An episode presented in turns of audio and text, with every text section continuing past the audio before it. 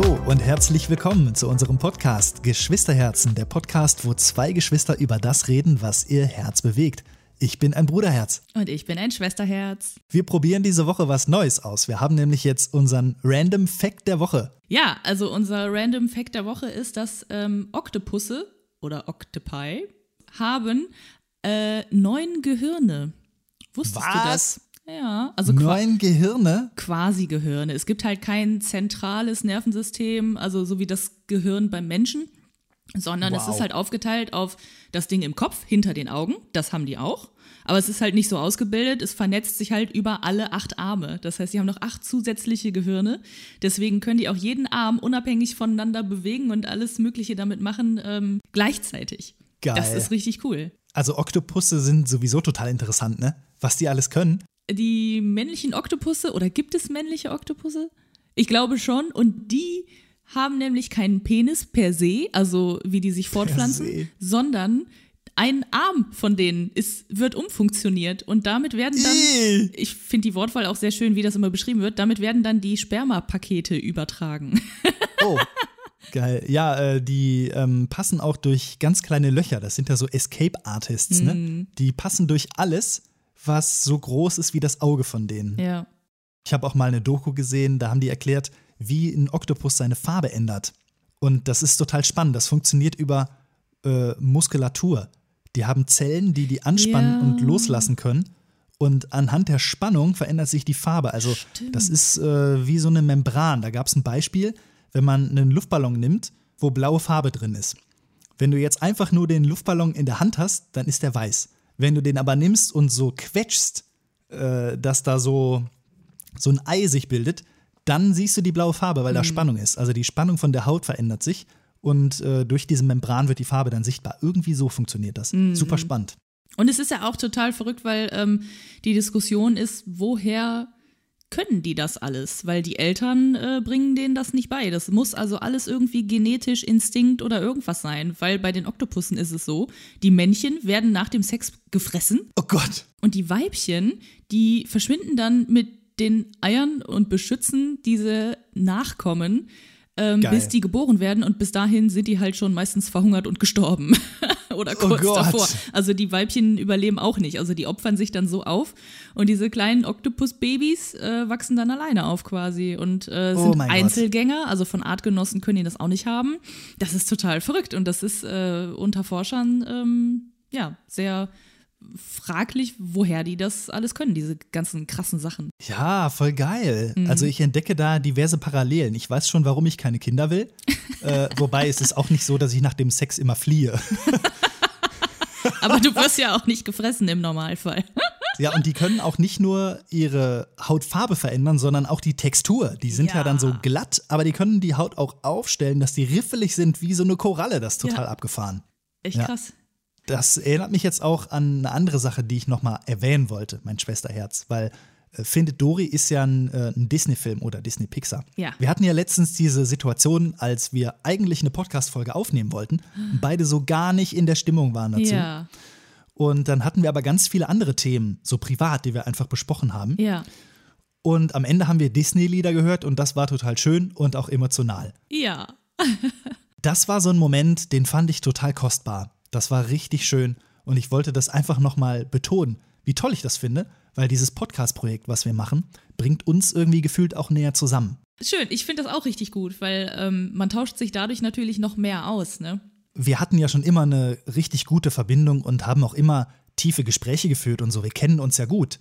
Aber ich habe schon das Gefühl, dass äh, durch das ganze Podcasten und äh, die Beschäftigung damit auch, dass wir uns noch mal mehr kennenlernen und äh, Seiten entdecken am anderen. Zum Beispiel, wir kennen uns ja schon so lange und wir haben schon so viel voneinander gesehen. Aber jetzt sind wir erwachsen und dann sehe ich noch mal andere Seiten von dir. Also dich jetzt als erwachsene Frau im Leben, ne, wie du da reagiert hast in der Situation. Da war so Emotion in dir drin und die musste raus und man wusste nicht wie. Dann braucht man irgendwas, was das so freisetzt und das äh, ist halt oft Musik. Und dann haben wir Disney-Musik angemacht.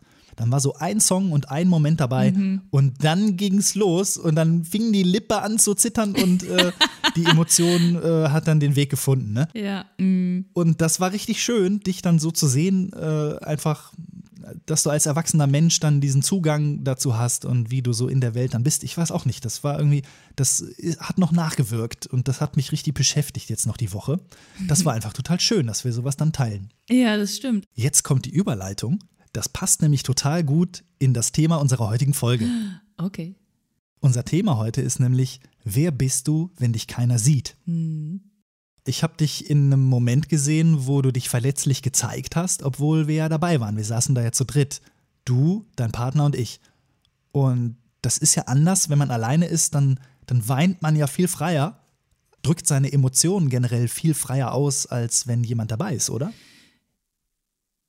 Ja, schon. Also das auf jeden Fall. Ähm, wäre ich alleine gewesen und hätte diese Musik gehört, ich weiß nicht, ob ich geweint hätte, weil es war ja durch diese Situation bedingt, weil mich das ja an Sachen erinnert Ah, hat, okay. die mich dann so haben fühlen lassen. Wenn ich mit anderen Leuten zusammen bin und mir dann die Tränen kommen, versuche ich noch ein bisschen die Kontenance zu bewahren und äh, Ja. nicht ganz so wie so ein Schlosshund, so laut heulend, äh, juchzend. Ja, ja, genau, genau. So Momente gibt es ja auch tatsächlich. Die gibt es ja. Genau, dann versucht man halt so ein bisschen sich zurückzuhalten. Wenn man alleine ist, dann kann man ja einfach, das ist scheißegal. Dann ist auch, also dann wühlt man sich ja auch so richtig da rein manchmal. Ne? Ich mache mir dann ein Ja. Lied nach dem anderen an, äh, was mir dann dieses Gefühl gibt oder höre immer wieder die gleiche Stelle oder so. Ne? Einfach damit man es mal komplett rauslassen kann. Wenn andere dabei sind, dann wirst du ja viel schneller aufgeheitert. Ne? Ich finde ja, es kommt voll drauf an, warum man jetzt weint. Also weinen ist ja genau wie Lachen, ein Freisetzen von Energie. Und die Energie muss halt irgendwie raus. Das ist ja was Befreiendes, Wohltuendes, etwas, was auch mit Selbstheilung irgendwie zu tun hat oder Selbstpflege, dass man so die, die Sachen freisetzt und zulässt. Aber wenn man jetzt weint, weil einen wirklich was, äh, was runterzieht, das ist was anderes. Ich steige mal so ein. Als Frage, sind wir in Verbindung mit Menschen anders, als wenn wir alleine sind? Ja. Ähm, ja, definitiv ja. Also es kommt natürlich auf die Personen an, mit denen man zusammen ist. Bei manchen bist du nochmal extrem anders, als wenn du alleine bist. Generell auch bei den Leuten, die dir am nächsten stehen, denke ich, bist du zwar ziemlich nah dran an deinem Ich, an deiner Persönlichkeit, an dem tiefsten Inneren, was in dir steckt, Oh. aber nie genau so. Auch wenn ich jetzt sage, ich habe keine Geheimnisse vor äh, meinem Partner oder so oder vor meiner Familie oder vor irgendwem, weiß ich nicht, ich bezweifle das einfach, dass man äh, komplett so hundertprozentig frei ist, wie wenn man alleine ist. Warum habe ich denn sonst das Bedürfnis, alleine zu sein? Oh, das ist eine gute Frage. Ich glaube aber, dass da verschiedene Sachen äh, zusammenkommen. Also ich habe schon meine Art, wie ich bin. Ob das jetzt mein Ich ist, ist nochmal eine andere Frage, finde ich. Ich bin aber mit allen Leuten in Verbindung anders. Mit dir, mit äh, meinen besten Freunden, mit Leuten, die ich gerne mag. Auch wenn ich die alle gleich gerne mag und mich mit denen entspannen kann, ist ja die Dynamik immer anders. Man hat andere Sachen, die einen verbinden. Äh, man spiegelt sich ja gegenseitig. Ich glaube, da treffen immer zwei Welten aufeinander, die sich dann vermischen. Und äh, die Kombination daraus ist ganz individuell. Ja, ja, klar, es gibt ja verschiedene Nuancen, die dann irgendwie stärker auftreten oder die du stärker ausleben kannst mit der Person oder mit der Person. Und du hast eben gesagt, dein tiefstes, wahres Ich oder so. Glaubst du, dass es sowas gibt? Das ist jetzt eigentlich äh, schon ein neues Thema, ne?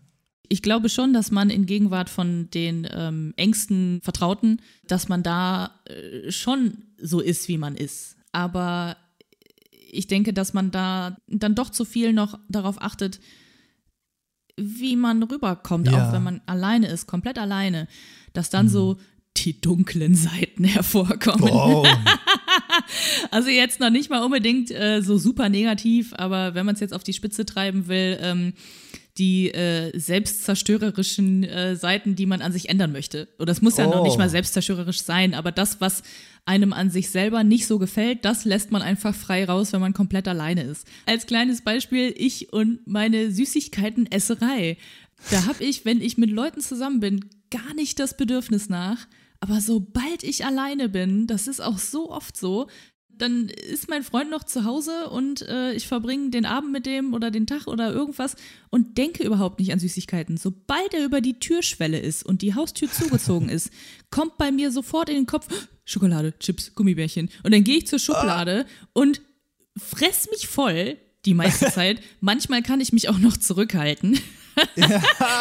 äh, anscheinend habe ich es jetzt so konditioniert bei mir, dass sobald ich alleine bin, dann habe ich einfach Bock, Süßigkeiten zu essen. Ja, ich Ähm, habe da schon eine Theorie. Aber das ist halt, ja, weil ich dann nicht, ja, ich weiß auch nicht, weil ich dann nicht das Gefühl habe, irgendwer beurteilt äh, das, was ich tue. Ne? So nach dem Ich hatte Motto. jetzt gedacht, weil du dann sturmfrei hast. Das ist so Party, keiner ist Ja, da. ja. Jetzt kann ich mal endlich hier alles machen, Ja, alles was ich will. Schon klar, aber ich kann ja sonst auch alles machen, was ich will. Ich wurde noch nie komisch angeguckt, egal wie viel Süßigkeiten ich gegessen habe oder so. Das ist es ja. Kann dich ja mal von der Seite anschielen, dann, wenn du dein Bueno isst. Nee, deswegen, es gibt eigentlich keinen Grund dafür, warum ich das jetzt verheimlichen sollte oder so. Am Anfang habe ich noch immer ne, so geguckt, ich esse jetzt nur das, was nicht auffällt. Total bescheuert. Hab mich selber dann dabei beschissen, weißt du? Aber erklär mir das mal kurz. Äh, Also, wenn du weißt, du bist gleich alleine, legst du dir die Sachen dann schon parat? Isst du die direkt an der Schublade oder wie läuft das ab?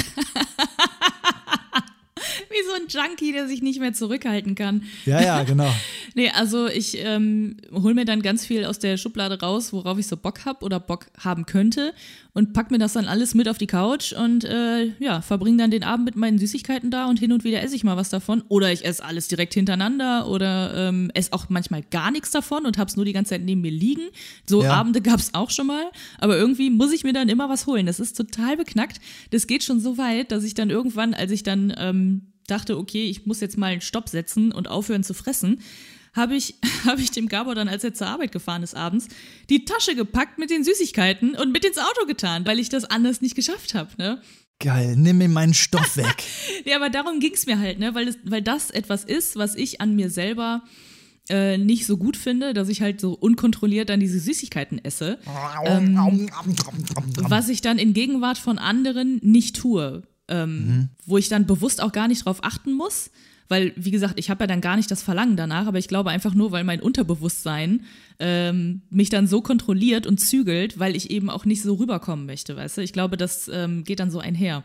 Denkst du, dass die dich verurteilen, wenn du dann so viel isst? Nö, noch nicht mal, aber es ist einfach, ich weiß nicht, es ist ja auch einfacher, irgendwas sein zu lassen ähm, in Gegenwart von anderen. Ich glaube ja, äh, es gibt zwei Arten von Menschen grundlegend. Es gibt Leute, die brauchen viel Gesellschaft und viele Menschen um sich rum und die lädt das auf. Und es gibt Menschen, die brauchen Ruhe und Zeit für sich und das lädt die auf. Äh, ich fall so in die Mitte, eher so ins zweite Lager. Ich brauche die Action mit Menschen, aber auch Ruhe für mich. Und tja, die Frage ist, bin ich dann anders, ne? Äh, wenn ich mit Menschen zusammen bin, habe ich nicht das Gefühl, dass ich denen was vorspiele oder so oder performe, aber ich bin schon dann präsent, weil ansonsten kannst du es auch lassen. Und auch wenn das schön ist, also das lädt mich auf der einen Seite auf, wie so ein Dynamo in Bewegung, kriegst du die Energie. Andererseits saugt mir das die Energie auch aus, weil dieses Präsentsein und angeknipst sein, ich finde das unglaublich anstrengend auf lange Zeit. Ich kann das mal für einen Abend total gut oder so, aber wenn ich das lange am Stück habe, so zwei, drei Tage, boah, da kannst du mich in die Tonne hauen danach. Ne? Dann brauche ich mein, äh, mein Schneckenhaus, wo ich mich zurückziehe, wo ich nicht das Gefühl habe, ich muss jetzt irgendwie reagieren oder irgendeinen Input geben oder äh, irgendwie da sein einfach. Ne? Und dann habe ich schon das Gefühl, ich bin wie ausgewechselt. Machst du denn dann, also wenn du alleine bist, du machst doch dann trotzdem Sachen, die gut für dich sind? Oder bist du dann ganz normal, machst noch Haushalt und äh, keine Ahnung, irgendwie so Wohlfühlkram? Oder Ja. hängst du dann einfach nur rum? Weil das meinte ich eben mit diesem, ähm, äh, dass dann so die negativen Seiten rauskommen. Vielleicht ist das auch nur bei mir so, ich weiß nicht. Das ist nur bei dir so. Ja, ich bin der einzige Mensch auf der Erde, bei dem das so ist. Die Abgründe der Seele tun sich auf, sobald die Tür zugeht. Genau. Nee, weil wenn ich jetzt überlege, ich bin jetzt für eine Woche alleine, mein Partner ist weg, ich weiß nicht, ob ich dann irgendwie aufräumen würde, Wäsche waschen, ob ich dann so komplett in alte Muster verfalle, weißt du? Also ich bin ja ordentlich und räume auf und bin sauber, ne? Aber ich merke, dass ich das eigentlich nur mache für den anderen, weißt du? Obwohl Ja? ich weiß, mir geht's selber besser damit und äh, mein Kopf ist auch klarer, wenn es ordentlich ist und so. Das ist ja völlig normal. Also wäre ich wirklich alleine, würde ich es jetzt nicht machen. Krass, nein, ich mache das immer. Bei mir ist das so, immer wenn ich so voll drüber bin über mein Pensum, ja, wenn ich äh, mein Leben nicht richtig manage, ich schlafe nicht genug, äh, ich habe Stress, zu viel zu tun, dann fällt so meine ganze Struktur in sich zusammen. Das bröckelt und irgendwann äh, klappt das alles ein. Und dann habe ich richtig Cravings. Dann bekomme ich auch Lust auf Süßigkeiten. Dann will ich Brötchen mit Nutella, aber nicht nur eins, sondern so vier am Tag. Mhm. Oder Kinderbueno, ein ganzes Zehnerpack. Oder Schokofresh, eine ganze Packung mit fünf von diesen Nashörnern am Stück. Ja. Ne? Dann habe ich so richtig so, gib mir, ich will jetzt alles. Ne? Und mhm. ähm, äh, dann lasse ich auch den Haushalt mal ein bisschen schleifen und räume Sachen nicht sofort weg. Normalerweise mache ich das aber immer für mich, mhm. weil für mich ist nämlich Haushalt machen, äh, das ist auch so ein Ritual, ne? so ein mhm. Vorbereiten. Das hat für mich was mit Selbstpflege zu tun. Hat es ja auch. Ein Gefühl von Wohlstand, mhm. dass alles da ist, dass es mir gut geht, äh, dass ich alles habe, was ich brauche. Das gibt mir ein gutes Gefühl und lädt mich auf. Das mache ich gerne, weil dann ist alles da. Ich bin mir da auch gar nicht so sicher, weil an sich ähm, die Situation gibt es ja nicht, dass ich jetzt echt eine Woche alleine bin. Ich glaube, ich würde schon irgendwann mhm. auch einen Koller kriegen. Ich merke, mich stören gewisse Sachen auch schon. Aber wer bist denn du, wenn keiner hinschaut? Hast du das Gefühl, du kennst dich und weißt, wer das ist? Doch, ich denke schon. Also dadurch, dass ich ja so oft auch mit mir alleine bin ähm, mhm, und das mhm. ja auch gerne bin und brauche, habe ich mich ja genug mit mir auseinandergesetzt. Ich glaube, problematisch ist es bei den Menschen, die wirklich immer nur Action brauchen. Ab einem gewissen Grad ist es auch ungesund, weil man muss auch alleine sein können. Und die Menschen, die das nicht können, ja. ich glaube, die wissen auch nicht, wer sie selbst sind. Die beschäftigen sich nicht genug mit sich selber, setzen sich nicht damit auseinander und ähm, gehen daran kaputt, wenn sie es sind. Genau den gleichen Gedanken habe ich auch gedacht. Wir sind ja beide Menschen, die einfach sehr viel und gerne reflektieren über sich selbst auch. Das macht, glaube ich, nicht jeder. Ich glaube, wenn man sich gut kennt, dann kann man auch gut mit sich alleine sein. Und dann ist man auch nicht wirklich anders, wenn man dann alleine ist. Ja, genau. Man ist ja immer beeinflusst von anderen Menschen. Das ist so äh, wie so Kartoffeln in einem Topf die so aneinander hin und her schwimmen. Ja? Jede Kartoffel schiebt die andere so ein bisschen rum. Du immer mit deinen Vergleichen. Ja, ja, ja mhm. aber so ist es ja, ne? Also wir sind einfach alle Kartoffeln. So. ja, und äh, also wir lassen uns immer beeinflussen von anderen Leuten und die Schwingungen vermischen sich. Dann übernehmen wir vielleicht Meinungen oder Gefühle, die vielleicht gar nicht unsere sind. Und das ist auch bis zu einem gewissen Punkt völlig okay und normal. Manche Leute haben Schwierigkeiten, sich da abzugrenzen und die wissen nicht, wo höre ich auf und wo fängt der andere an. Mhm. Wo ist mein Bedürfnis? Wo ist vielleicht das vom anderen, was ich jetzt meistens auch nur interpretiere und dann irgendwie meine, ich müsste jetzt irgendwas irgendwem gerecht werden oder so. Mhm. Und ich glaube, Leute, die, äh, die dazu tendieren, die haben es ganz schwer, sich dann dazu finden, weil die gar nicht wissen, wo fange ich an, wo höre ich auf, wer bin ich überhaupt. Ja, aber bist du denn anders, wenn du alleine bist? Ja, wie gesagt, ich glaube, dass ich in Kombination mit allen Menschen immer eine andere Version von mir bin. Ich glaube, was den Unterschied macht, ist, fühlst du dich sicher oder bist du verunsichert in irgendeiner Form? Wenn du Konfrontationen hast oder Menschen, mit denen du nicht so klickst, dann bist du unsicher und dann bist du auch nicht du. Dann fängst du so an rumzueiern. Dann kannst du zum Beispiel auch gar nicht äh, so richtig du sein und deine Qualitäten ausleben. Wenn du zum Beispiel eigentlich was voll gut kannst, hast aber ein unsicheres Gefühl, dann kannst du das auf einmal gar nicht mehr. Mhm. Umgekehrt, wenn du dich sicher fühlst, kannst du auf einmal Dinge, einfach weil du das Vertrauen in dich hast und du das Vertrauen in den Raum und das einfach machst. So verstehe ich die Prämisse nämlich auch ein bisschen, dass man sein Potenzial ausleben kann, wenn man sich sicher fühlt. Meistens sind wir am sichersten, wenn keiner hinguckt, weil wir uns nicht beurteilt fühlen oder mit der Aufmerksamkeit ganz bei uns sind oder bei der Sache, die wir tun und nicht im Außen, wie komme ich jetzt rüber, wie stelle ich mich da, wie nimmt der andere mich wahr. Wir sind oft gar nicht bei uns, sondern ganz woanders mit der Aufmerksamkeit. Deswegen melde ich mich auch nicht bei Wer wird Millionär an. Wieso?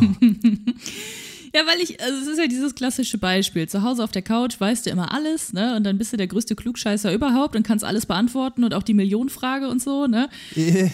Dann werde ich immer genervt, so, ja, melde dich mal an, melde dich mal an. Aber einfach ich habe so eine riesen Angst davor, auf diesem Stuhl zu sitzen und gefühlt halb Deutschland sieht mir zu und sieht mich und hört, was ich sage und wie ich mich da gebe und alles. Also das ist die totale Horrorvorstellung für mich, dass ich im Fernsehen bin. Ist schrecklich. Und deswegen, ich weiß, ich würde das total verkacken. Dann höre ich so, ja, aber du bist doch eine total coole Socke und mach das doch, du kommst bestimmt richtig gut rüber. Und ich weiß aber, nein, weil ich fühle mich dann nicht sicher und ich weiß, wie ich bin und wie ich rüberkomme, wenn ich mich unsicher fühle. Dann bin ich halt nicht so, so locker und lustig, dann bin ich total verklemmt und ja, ich finde ja auch zum Beispiel äh, diese Podcast-Situation, da bin ich total komfortabel mit. Sobald wir uns dabei filmen dann werde ich ein bisschen nervös. Ich glaube, oh vor einer Kamera zu stehen ist total unnatürlich. Das merke ich ja, ich bin ja Fotograf. Und das ist komisch und unnatürlich. Der Mensch ist dafür nicht gemacht, in so eine Linse zu quatschen.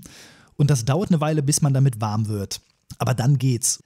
Das ist halt auch ein gutes Beispiel dafür. Da guckt eigentlich keiner zu. Du bist alleine mit dir, ja? Niemand mhm. sieht das. Du musst dir das noch nicht mal selber angucken, wenn du es nicht willst. Aber trotzdem bist du aufgeregt vor der Kamera. Ja, aber es ist auch was anderes, äh, das mit der Intention zu machen, um einfach mal zu gucken, ja, wie sieht das denn aus? Und ich äh, probiere das jetzt mal als mit der Intention, ich veröffentliche das und das sehen dann auch unter Umständen ein bis 100.000 Leute oder so. Äh, die Intention kann ja auch sein, ich mache jetzt nur einen Test für ein YouTube-Video. Sobald ja. du aber dann anfängst zu erklären und zu erzählen für die ja. Kamera, das ist der Unterschied, dann bist du aufgeregt. Ja, weil du das dafür machst, dass andere Leute das sehen. Dieser Test für ja. ein YouTube-Video ist ja schon mal was anderes als der Test, äh, um das einfach nur anzugucken für dich persönlich, privat zu Hause. Weil dann bist du immer noch der, die einzige Person, die das sieht. Und das ist dann wieder der Unterschied. Du machst das und hast schon im Kopf, dass andere das sehen werden. Das heißt, ein imaginäres Publikum hast du ja auf jeden Fall. Ja, ist das nicht total witzig? Du verarschst dich ja schon wieder selber. ja, klar.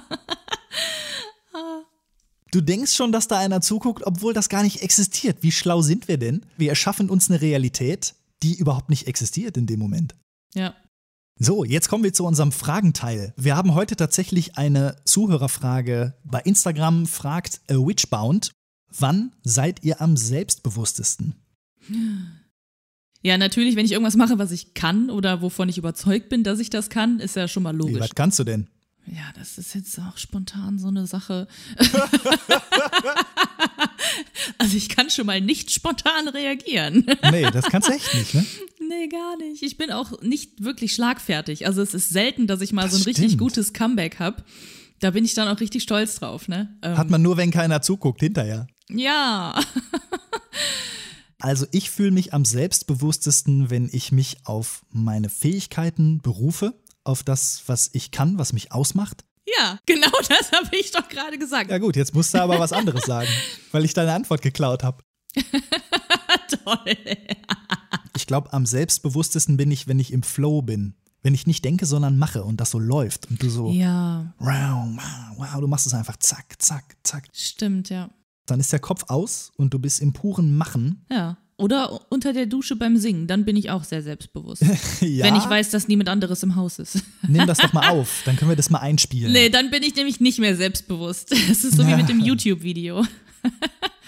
dann haben wir eine Frage von Vera, eine gute Freundin von mir. Habt ihr euch auch schon als Kinder so gut verstanden? Ja, haben wir, schon immer. Ja. Hallo? Also ich erinnere mich an eine Zeit, da war ich schon streckenweise die nervige kleine Schwester. Ja, gut. Ja, früher. Sie hat gefragt, schon immer. Hallo? Ja, du wolltest die gleiche Hängematte haben wie ich. Ich hatte so eine Fototapete mit Palmenhintergrund und wollte eine Hängematte dahin hängen. Und das hat gedauert, bis ich meine Eltern da überzeugen konnte, dass ich das da hinhängen darf. Und dann durfte ich das endlich und hab gedacht, ich bin der Geilste. Und dann willst du die gleiche Hängematte haben.